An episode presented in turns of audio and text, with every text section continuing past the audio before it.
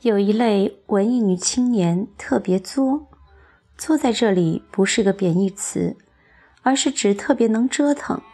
丁玲显然就应归于此类作死型女文青的范畴。如今女文青们玩的那一套，丁玲早就玩过了，而且比现在的人招数高多了。今天就让我们一起走入这位多血质文艺女青年丁玲的世界。以写作来说，写《上海宝贝》的那个魏慧和写移情书的木子美，不是践行过身体写作吗？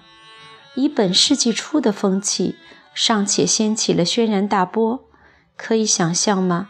早在上个世纪二十年代末期。就已经有了一部类似的作品，名字叫做《沙菲女士的日记》，作者就是丁玲。当少女时代的我读这本书时，硬是读得心中小鹿乱撞。不信，你看看下面的段落：那嘴唇，那眉梢，那眼角，那指尖。多无意识，这并不是一个人所应需的。我着魔了，会想到那上面。我了解我自己，不过是一个女性十足的女人。女人只把心思放到她要征服的男人们身上。我要占有他。我要他无条件的献上我的心，跪着求我赐给他的吻呢。当他单独在我面前时，我觑着那脸庞，淋着那音乐般的声音，心便在忍受那感情的鞭打。为什么不扑过去吻他的嘴唇、他的眉梢、他的？无论什么地方，这样的文字现在来看当然不算什么了，可那会儿存情啊，一读之下就脸红心跳，暗自诧异：我们的红色作家怎么如此沉迷于身体的欲望？只怪当时年纪小，到后来才发现，原来丁玲。不就是身体写作的先驱吗？可以想象，这样一篇描写女性性苦闷与性欲望的小说，在二十年代的文坛一亮相，会是怎样的惊世骇俗？与他的后辈们相比，丁玲的文风更像木子梅，而不是上海宝贝魏慧。她和木子梅一样，一点都不矫情，不伪饰。对自己的欲望和沉沦毫不遮掩。丁玲是湖南人，湖南人素来以霸蛮血性著称，估计湖南人多数都属于多血质。多血质的优点是热情活泼，乐于接受新鲜事物；缺点则是情感易变，体验不深刻。丁玲就是多血质的代表人物。上述优点和缺点一样明显，多血质的热情冲动成就了他，多血质的浅露易变则阻碍了他在文学上取得更高的成就。作为一枚多血质文艺女青年，丁玲的情感之路堪称彪悍。没办法，这是她的天性，多血质天生欲望强烈，她没办法像抑郁质。或者粘液质的姑娘那样过着波澜不惊、清心寡欲的生活。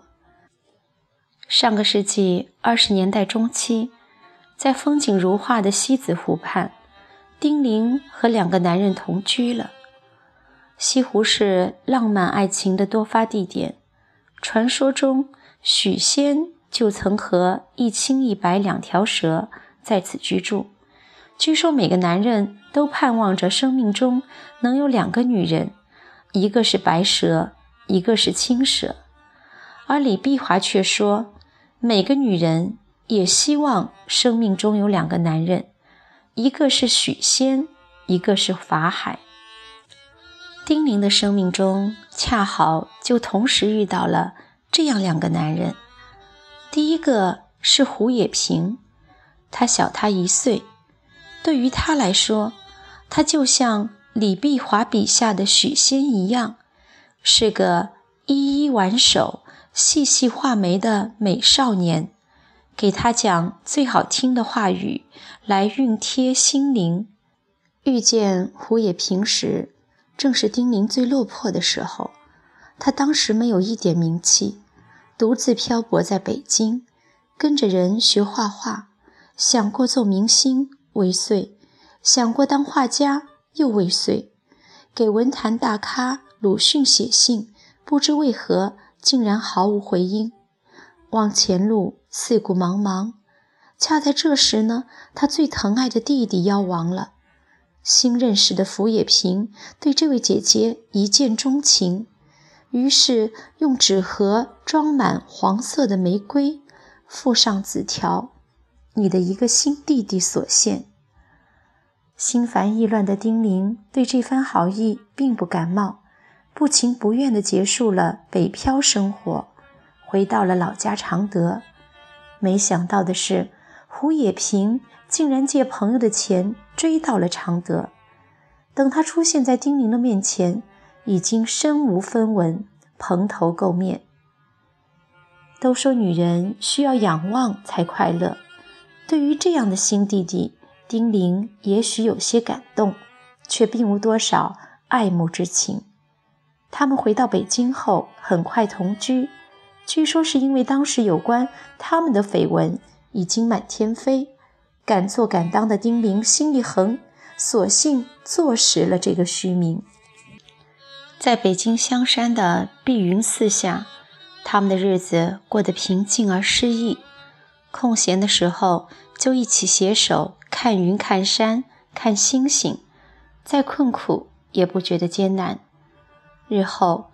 丁玲回忆起这段岁月，说：“我不否认我是爱他的，不过我们开始那时，我们真太小，我们像一切小孩般，好像用爱情做游戏。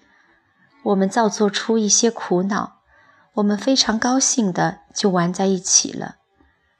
这样的过家家式生活，丁玲并不满足，他需要的是更加强烈。”更加具有冲击力的爱情，所以冯雪峰的出现就顺理成章了。就像电影里的歌唱的那样：“渴望一个笑容，期待一阵春风，你就刚刚好经过。”不是因为有了冯雪峰，丁玲才会心猿意马，而是因为她早有期待，才爱上了冯雪峰。冯雪峰对于丁玲的意义还是很重大的。他是个文学青年，梦想就是做中国的雪莱。正是在他的影响下，丁玲才开始写作。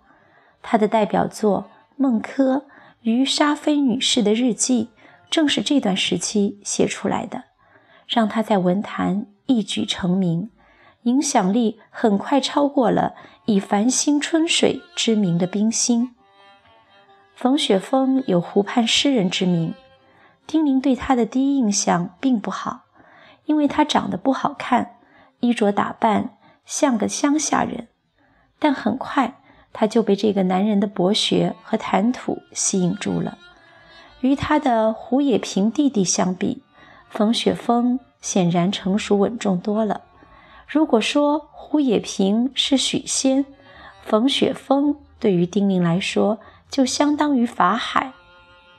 胡也平也曾经用来融化丁玲的一腔热情，他转而用到了冯雪峰的身上。冯雪峰和他纠缠了一段时间，理智的抽身去了上海。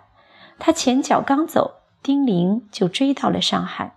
胡也平也不甘示弱，也跟着追到了上海。丁玲放不下胡也平。又不愿舍弃冯雪峰，于是提出了一个奇葩的要求：三个人可以一起生活吗？